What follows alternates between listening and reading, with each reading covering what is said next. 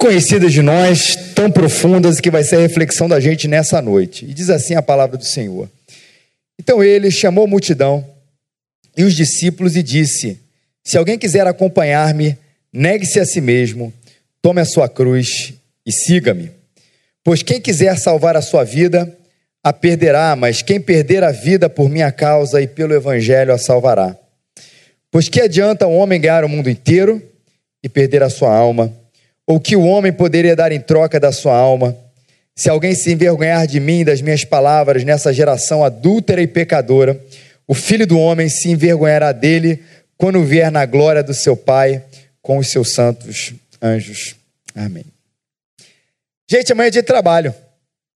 A gente que depois de um tempo cresce, sofre ou para de sofrer, alguns nem tanto, daquilo que pelo menos na minha adolescência era a síndrome do fantástico. Que era aquele esquema de segunda-feira, domingo à noite, quando o fantástico acabava, você tinha certeza que você ia enfrentar aquela vinha uma sensação de certa angústia, não sei quantos ainda experimentam isso, de que assim, caramba, agora a semana vai começar, vai ser o meu trabalho, vai ser a faculdade, no caso era o colégio, vai ter aquela prova o dia seguinte, aquela sensação de que cerrou aquele ciclo gostoso do final de semana, e aquilo angustiava o coração da gente. No máximo, era isso que a gente podia, ou que pelo menos eu naquela época refletia a respeito da vida. Quando de repente a gente começa a se questionar que existem coisas muito mais profundas para se perguntar, não apenas num domingo à noite, mas na nossa vida a respeito da nossa própria existência. Afinal, quantos aqui de nós param e se perguntam num domingo à noite, após uma vitória do Brasil, qual o sentido dessa vida? Para que, que eu nasci? Qual o propósito de tudo isso? Coisas que parecem que elas surgem, hoje essas conversas, perguntas, elas surgem para a gente na base até da comédia. Já reparou? O cara está angustiado, ou está com alguma crise, a gente quase que brinca. Ah, você está perguntando o quê? Para que, que eu vim? De onde você veio? Fica quase uma brincadeira. Quando, na verdade, questões profundas como essa, elas precisam ser respondidas pelo nosso coração inquieto até que de alguma maneira elas comecem as suas respostas brotar e fazer sentido para a gente. Porque talvez se nós não soubermos responder essas perguntas, as mais profundas sobre a nossa própria vida, a gente viva, mas a gente não exista. A gente viva, ou na verdade a gente sobreviva, mas a gente não vive de verdade como a gente precisa viver. A gente cumpre talvez um ciclo biológico. Que mal ou bem mal ou bem, para algumas pessoas é aquilo que os move. Hoje de manhã mesmo eu contei uma ilustração que eu peguei de um livro, estava recentemente, mas na verdade é uma história verídica que o cara usou como ilustração, onde há um século atrás, um almirante inglês, ele fez uma expedição ali no Polo Sul. E no momento era um cara extremamente preparado, um alto oficial da Marinha, o nome dele Robert Scott, e ele ficou perdido e estava vivendo ali na, no Polo Sul uma tempestade de névoas no meio de um branco. Era, o, o livro vai falar, era tudo branco com branco, onde ele não sabia mais para onde ele ia. Você se imagina numa situação, é, é, muito diferente de nós, especialmente nós cariocas que enfrentamos um inverno terrível de 22 graus. Pensar e imaginar em tanta neve, em tanto branco ao nosso redor, mas era isso que o Robert Scott estava vivendo, e ele não sabia mais para onde ir. Até que um momento ele toma uma ideia porque ele já tentava ir para um lado, de repente ele começava a perceber que ele estava andando em ciclos. Como muitas vezes a gente percebe aquelas pessoas que ficaram na floresta perdida, andando em ciclos, em ciclos, em ciclos. Aí ele resolve fazer o seguinte: ele pega uma bola de neve e vai jogando um poucos metros à frente.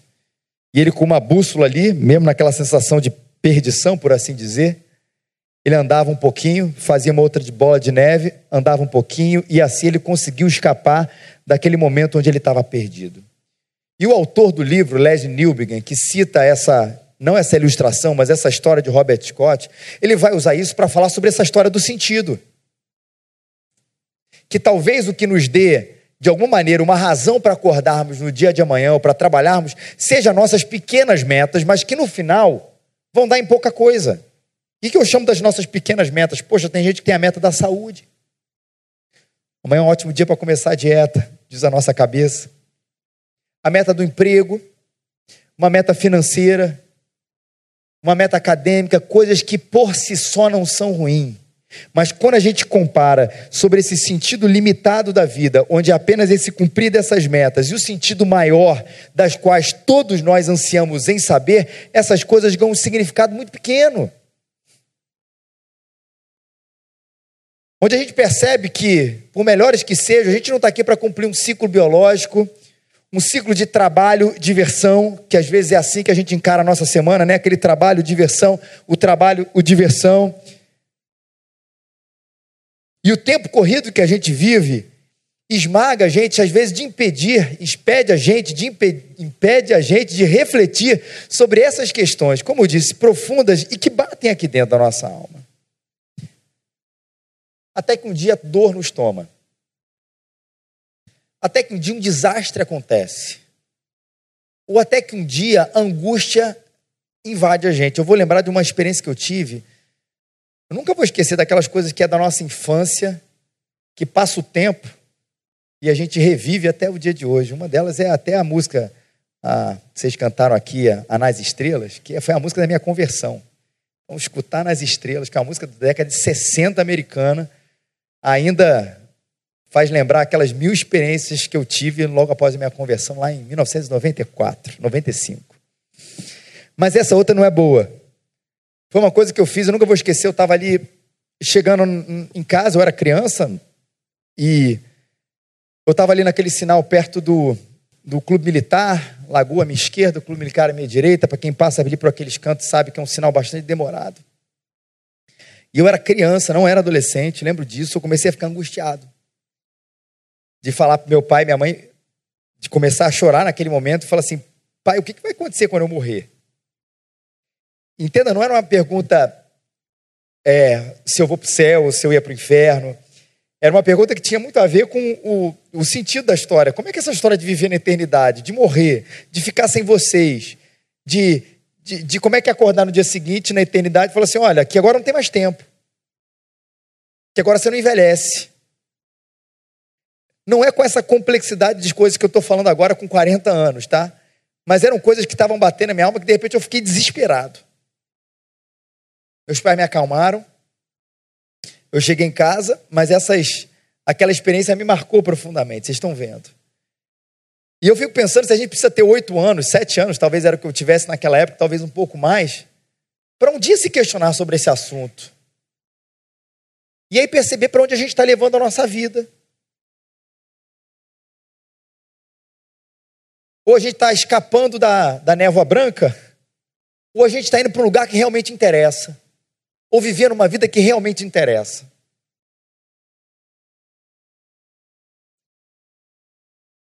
Um rapaz chamado Christopher McCandless, uma vez foi, tomou uma decisão radical na sua vida.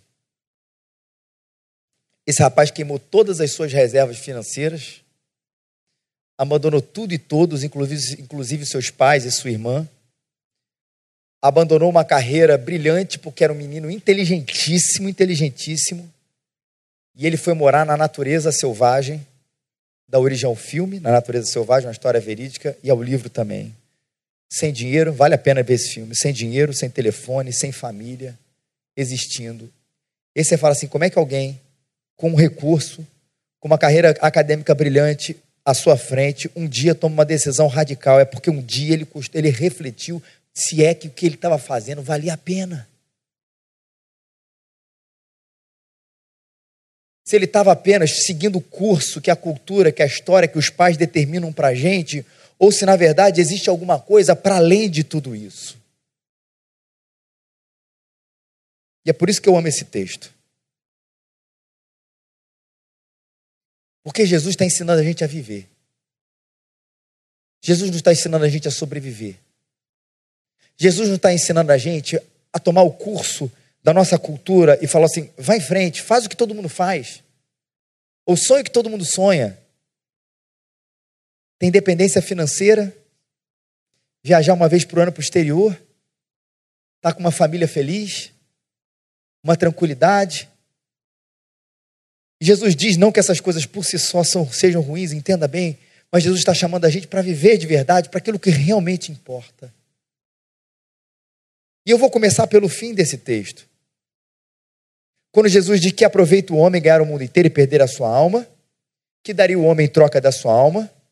Porque qualquer que nessa geração adúltera e pecadora se envergonhar de mim, das minhas palavras, também o filho do homem se envergonhará dele quando vier na glória do seu Pai com os seus santos anjos. Em outras palavras, aqui eu começo aqui esse tempo de reflexão no texto por si só. Jesus está chamando a gente para viver para a eternidade. Veja bem, a Bíblia não é contra o sucesso, o presente, a Bíblia não é contra o dinheiro por si só, a Bíblia não é contra a fama, mas a gente sabe que quando essas coisas se tornam a nossa prioridade, elas se tornam ídolos, e quando essas coisas se tornam ídolos, nós sabemos também que elas sugam a vida de dentro de nós, porque a gente começa a viver para aquilo que não importa. Que talvez seja um acessório bacana, legal, mas não é o mais importante. Por isso que Jesus chama a gente a refletir, inclusive a partir da sua própria volta. Quando o filho do homem vier, se envergonhar dele quando vier na glória do seu Pai com os seus santos anjos. Está dizendo sobre a eternidade, colocando aquilo que é importante, a nossa eternidade, que tem a ver com o presente até o, o, o futuro, eu vou falar isso daqui a pouco, colocando como perspectiva de que é aquilo que vale a pena a gente viver. Porque quem não vive assim, perde a sua alma. É o contraste que Jesus faz aqui nesse texto também, né? Que aproveita o homem ganhar o mundo inteiro e perder a sua alma. Em que sentido perder a sua alma? Eu acho que tem os dois sentidos aqui que, na verdade, fazem parte de um grande todo. O primeiro é aquela história de a gente perder a nossa alma aqui na terra. Porque quando nós falamos de eternidade, meus queridos, o próprio Senhor Jesus deixou claro para a gente que eternidade não é um tempo estanque que acontece quando a gente morre. Aquela velha ideia que a gente tem de que a gente aqui vive o tempo presente, um dia nós vamos morrer e vamos entrar na eternidade. Só que Jesus, lá em João capítulo 17, na sua oração sacerdotal, que assim a chamamos, aquela conversa muito bacana que ele teve com o Pai, ele vai falar para a gente que a vida eterna é essa, Senhor, que conheçam a Ti. Em outras palavras, aqueles que conhecem a Deus, aqueles que reconhecem Jesus como seu Senhor e Salvador, já estão vivendo no tempo presente a eternidade. E que quando morrermos, continuaremos viver a eternidade de maneira, claro, muito mais plena quando nós estivermos com o nosso Senhor, onde não haverá mais choro, não haverá mais dor, não haverá mais nada de ruim, nós estivermos na Nova Jerusalém com o nosso Pai eterno. Sim, mas é uma continuidade desse tempo que nós experimentamos aqui hoje. E perder a alma, nesse sentido mais terreno, nesse tempo, nesse primeiro tempo aí, usando essa coisa do futebol, talvez nesse primeiro tempo da eternidade, continua sendo aquilo que a ver com a nossa própria satisfação de vida. O homem que tenta ganhar o mundo inteiro sem conhecer a eternidade é aquele que tem tudo e não tem nada. É aquele que tem dinheiro, mas que não tem felicidade é aquele que viaja, mas não tem satisfação. Que talvez a, a, grande satisfação seja tentar convencer a si mesmo, através da exposição das suas fotos, de que aquela viagem deu alguma coisa que ele mesmo não sentiu. E parece uma brincadeira, mas isso a gente é, é, é, tem gente vivendo com isso e depois de às vezes um dia, um mês depois, tirando a vida por causa dessas coisas, porque promove uma coisa, chega, quer chegar num lugar tão interessante. E quando chega nesse lugar, não apenas um lugar geográfico, mas às vezes num lugar da academia, num lugar financeiro e num geográfico também, e aquilo não satisfaz, ele não consegue olhar para cima e ver nada além daquilo. E a solução acaba sendo tirar a sua própria vida. Eu já estou em Paris, já sou milionário, já sou reconhecido. E aí? duas referências pop disso. Uma música que, que eu sempre acho bacana também, um cantor da minha década de 80 aí, onde eu era mais menor, né, 80, 90, chamada Alan Passo, onde tem uma música, ó vida, deve haver alguma coisa a mais. Que a letra inteira é dessa angústia de quem conhece o sucesso, diz, não pode ser só isso. A outra referência pop é do famoso ator Jim Carrey, ele mesmo, o cara da comédia, do filme Máscara, Lodge e tantos outros. Ele fez uma reflexão profunda.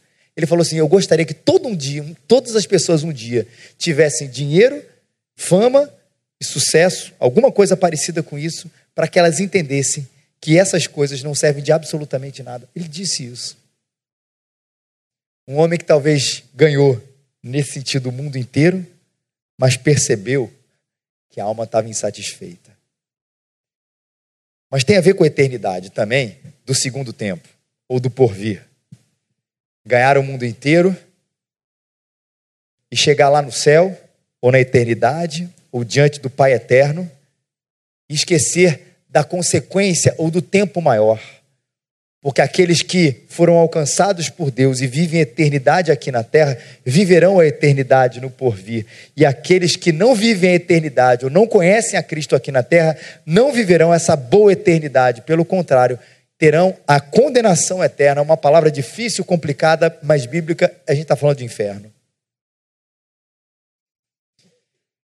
Infelicidade, falta de plenitude. Que adianta ganhar o mundo inteiro? e lá no final das contas, viver a eternidade sem Deus, que a Bíblia chama e nos descreve como inferno. Viva para a eternidade, meu querido e minha querida. E Jesus continua falando dessas frases mais famosas. Ele diz: negue-se a si mesmo. E eu acho essa frase interessante também quando a gente contrasta com a com aquilo que a nossa, a nossa própria cultura diz a respeito de felicidade. Repara nas músicas. Repara nos livros, repara nos filmes. Quase tudo tem a ver. Essa descoberta da vida, essa descoberta da felicidade tem a ver com uma coisa: ouça o seu coração. Gente não ouve isso pra caramba? Ouve aqui dentro. Descubra aquela voz interior, filme da Disney. Vai ter alguma coisa ali que no final de tudo vai te libertar de alguma coisa. Enfim, que vai fazer você mais feliz do que você imagina, que é você procurar aqui dentro de você os teus próprios desejos, que você vai ver lá de dentro que você vai tirar um tesouro preciosíssimo. Só que Jesus, numa contrapartida dessa fala cultural que a gente tem hoje, diz: negue-se a si mesmo. Mas a gente conhece um pouco mais a palavra, tem um pouco mais de vivência no Evangelho, digo eu conheço mais a palavra, mas a gente tem esse tempo de vivência, conhece as palavras de Jesus a respeito do nosso próprio coração. É de lá que procedem os maus desígnios, ele diz. Já na primeira parte da Bíblia, o Antigo Testamento vai dizer que o nosso coração é enganoso. E é por isso, e é por isso que Jesus chama a gente para essa negação. Não, e entenda bem, não porque ele quer a nossa infelicidade. Porque ao ouvir isso pela primeira vez, parece que Jesus está falando assim, cara, viva uma vida miserável e negue-se a si mesmo. Pode dar essa impressão para a gente que Jesus está chamando a gente para esse tipo de miséria, para esse tipo de infelicidade, mas não. O negar-se a si mesmo é na certeza de que dentro de você, dentro de mim, nós temos tantas coisas complicadas, ruins, maus desígnios, pecados, que essas coisas precisam ser negadas para que a gente encontre a vida. É mais ou menos como a gente faz quando a gente se muda. Quem teve essa experiência, graças a Deus eu nunca tive, mas conheço gente que teve, a única vez que eu me mudei foi para casar. Aí foi meia dúzia de roupas. Mas que você descobre que você tem tanta coisa, muito mais do que você precisa, e que tem tanto lixo por aí, não é verdade? Tanto lixo que você vai, para que isso estava aqui, eu estava aqui? Ou a gente que tem aquele, às vezes, aquele parente, aquele conhecido, eu tenho na minha família, que é um verdadeiro acumulador. Recentemente falei isso para minha esposa, no Rio, essa, essa notificação agora de que a gente não pode, o supermercado não pode dar sacola plástica. Quando um parente meu morrer, não vou dizer quem é, meu querido, eu tenho a sacola plástica para a igreja, pretendo o recreio inteiro. Porque o que tem de coisa lá que a gente vai ter que tirar não é brincadeira, não. Mas é essa ideia que Jesus está falando aqui para gente. Essa loucura do Evangelho de negar-se para ganhar, de negar-se para a felicidade, de negar-se para encontrar sentido, porque na verdade não é em nós e no nosso coração, mas em Deus e em sua vida que a gente encontra essa plenitude que todos nós ansiamos. Por isso que negar é um delicioso desejo e caminho para essa plenitude, para essa felicidade. Ao contrário do que essa palavra pode parecer para nós, ela é uma palavra de vida. Viver para a eternidade, negar-se a si mesmo. E Jesus vai falar uma outra palavra também muito conhecida dele: tomar a nossa cruz. E quando a gente fala isso, a gente lembra de sogro, de sogra, de cunhado e de cunhada, não é? Aquele ali é a minha cruz, aquela ali é a minha cruz, enfim, coisas assim que a gente brinca quando a gente vai falar de tomar a nossa própria cruz. É aquela pessoa que a gente tem que aturar. Não é bem isso que Jesus está dizendo para a gente. A cruz com Jesus tem a ver com as consequências de andar com Ele. Porque Jesus fez a vontade de Deus. Jesus pregou a verdade. Jesus pregou o amor, sim.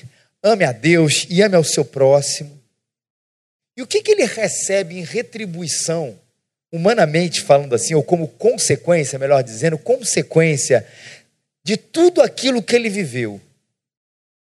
Jesus não recebe uma estátua, Jesus não recebe uma homenagem, Jesus recebe uma cruz.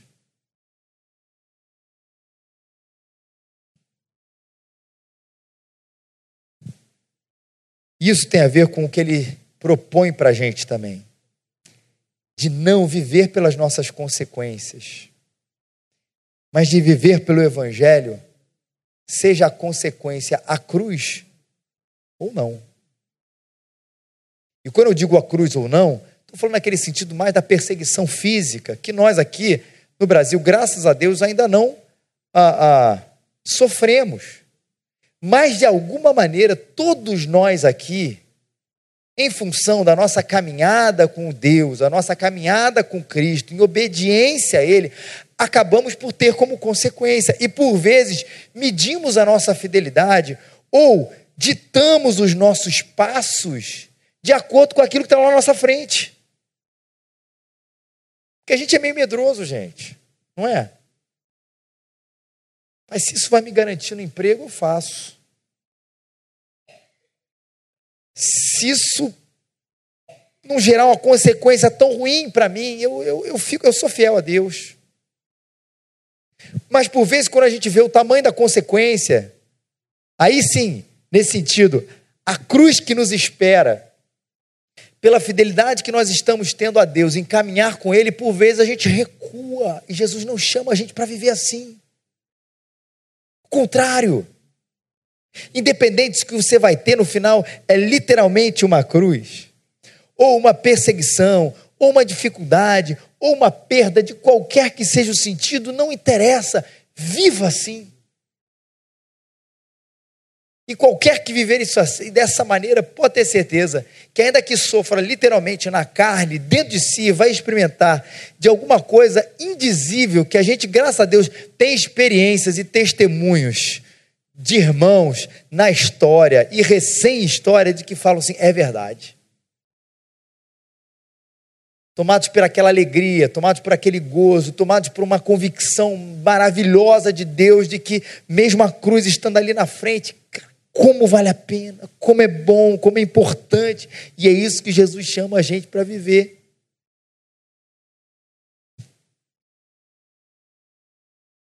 É a teologia do tanto faz, que eu vi há muitos anos atrás do pastor Jazel Botelho, uma, uma, uma história que ele contou. Na verdade, uma, um ponto do seu sermão que ele falou que sempre me marcou também. Onde ele vai falar de Daniel. Daniel, pastor, não pastor Daniel, né? O profeta Daniel ou independente do que vai acontecer comigo, seja cova ou não seja cova, seja fornalha ou não seja fornalha, seja lá o que for, ele disse: tanto faz, eu vou seguir ao meu Deus e eu vou servi-lo com fidelidade. Viva assim e siga. Viver para a eternidade, negar-se a si mesmo nessa santa loucura de negar-se para ganhar de não viver pelas consequências, mas viver pela fidelidade e para a fidelidade com Deus. E segui-lo é maravilhoso. E o siga é aquele passo onde a gente percebe que essa caminhada com Jesus não é de fato teórica. Jesus nos chama apenas para a gente, para que intelectualmente a gente possa ter ciência do seu conhecimento, entender com a cabeça apenas aquilo que ele diz. Mas é o siga que tem a ver com o meu dia a dia. O siga que tem a ver com a minha segunda-feira, o siga que tem a ver com o meu casamento, o siga que tem a ver com o meu trabalho, o siga que tem a ver com o meu tempo, com o meu dinheiro, o siga que tem a ver com a minha disponibilidade, o siga que tem a ver com a minha agenda, o siga que tem a ver com todas as coisas onde eu vou dar passos para andar como meu Jesus, como meu Senhor, como meu Messias quer que eu ande.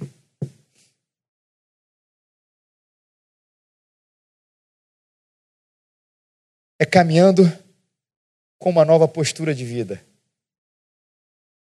E nessa radicalidade desse chamado, e nessa inversão de valores desse chamado, você pode ter certeza que quem garante não sou eu, mas aquele que criou a vida, você vai descobrir um sentido que você antes não sabia, um norte que antes você não conhecia, um motivo para viver que antes você, ainda que você viva anos e anos na igreja, um motivo que vai ser redescoberto ou descoberto talvez com você pela primeira vez. Porque a gente vai estar caminhando do jeitinho que o nosso Senhor quer que a gente faça. Mas a gente precisa hoje, nessa noite, na nossa vida, perder o controle. Porque se você tentar segurar nas suas mãos a vida, você vai perdê-la.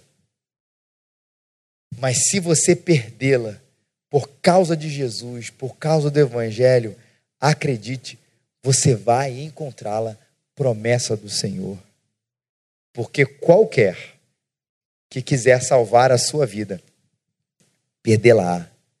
Mas qualquer que perder a sua vida por mim e por causa do Evangelho, esse a salvará. Que esse norte, que esse sentido de Jesus invada o teu coração. E que nessa loucura proposta por Ele, a gente encontre ou reencontre a vida que tanto ansiávamos, as respostas que tanto queríamos e que estão aqui na cruz do Calvário pronta para a gente. Que Jesus te abençoe. Te orar com você. Senhor, muito obrigado, muito obrigado por essa noite, por essa reunião tão boa, Senhor, para a gente poder cantar ao teu nome, te exaltar, te bendizer, Senhor. Como é bom e como isso faz bem até para nós mesmos, Senhor.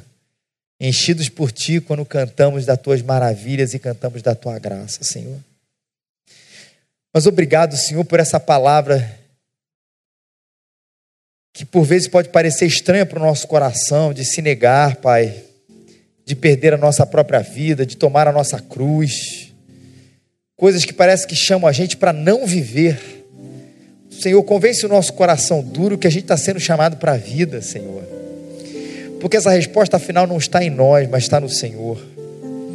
Convence a gente de que se negar a Deus é um ótimo negócio, Pai de que tomar a nossa cruz, Deus, de que viver, Deus, para Ti, independente daquilo que está à nossa frente, Pai, é algo simplesmente maravilhoso, Senhor. Ó Deus, e permita que os nossos passos, a gente viva para a eternidade, permita que os nossos passos, dia após dia, sigam o Senhor. Permita que os nossos passos na nossa casa te sigam, na nossa igreja te sigam, na nossa família no nosso trabalho, Senhor, em tudo, Senhor, em tudo a gente siga, a gente siga, isso não seja um acessório da nossa vida, não seja um detalhe, não seja um compromisso religioso, mas seja um compromisso de todo o nosso ser, de todo o nosso coração, Deus. Por favor, Deus. E toda vez que a gente encontrar um ídolo, e a gente começar a ficar mais apaixonado por ele, Senhor, traz a gente de volta no caminho. Toda vez a gente encontrar alguma coisa que possa nos seduzir, a, a se desviar de Ti, e a gente achar que a gente pode conviver com essas duas realidades, o Senhor e alguma outra coisa, como sendo a nossa vida, Senhor, ah Deus, convence o nosso coração, convence o nosso coração, e coloca a gente nesse caminho maravilhoso de Jesus, o nosso Senhor, o nosso Redentor, e aquele que traz vida e vida em abundância, aquele que faz do nosso interior fluir em rios de água viva, Senhor. Que assim seja, Senhor. Abençoa nossas vidas aqui no nome de Jesus. Amém. Amém. Deus abençoe você.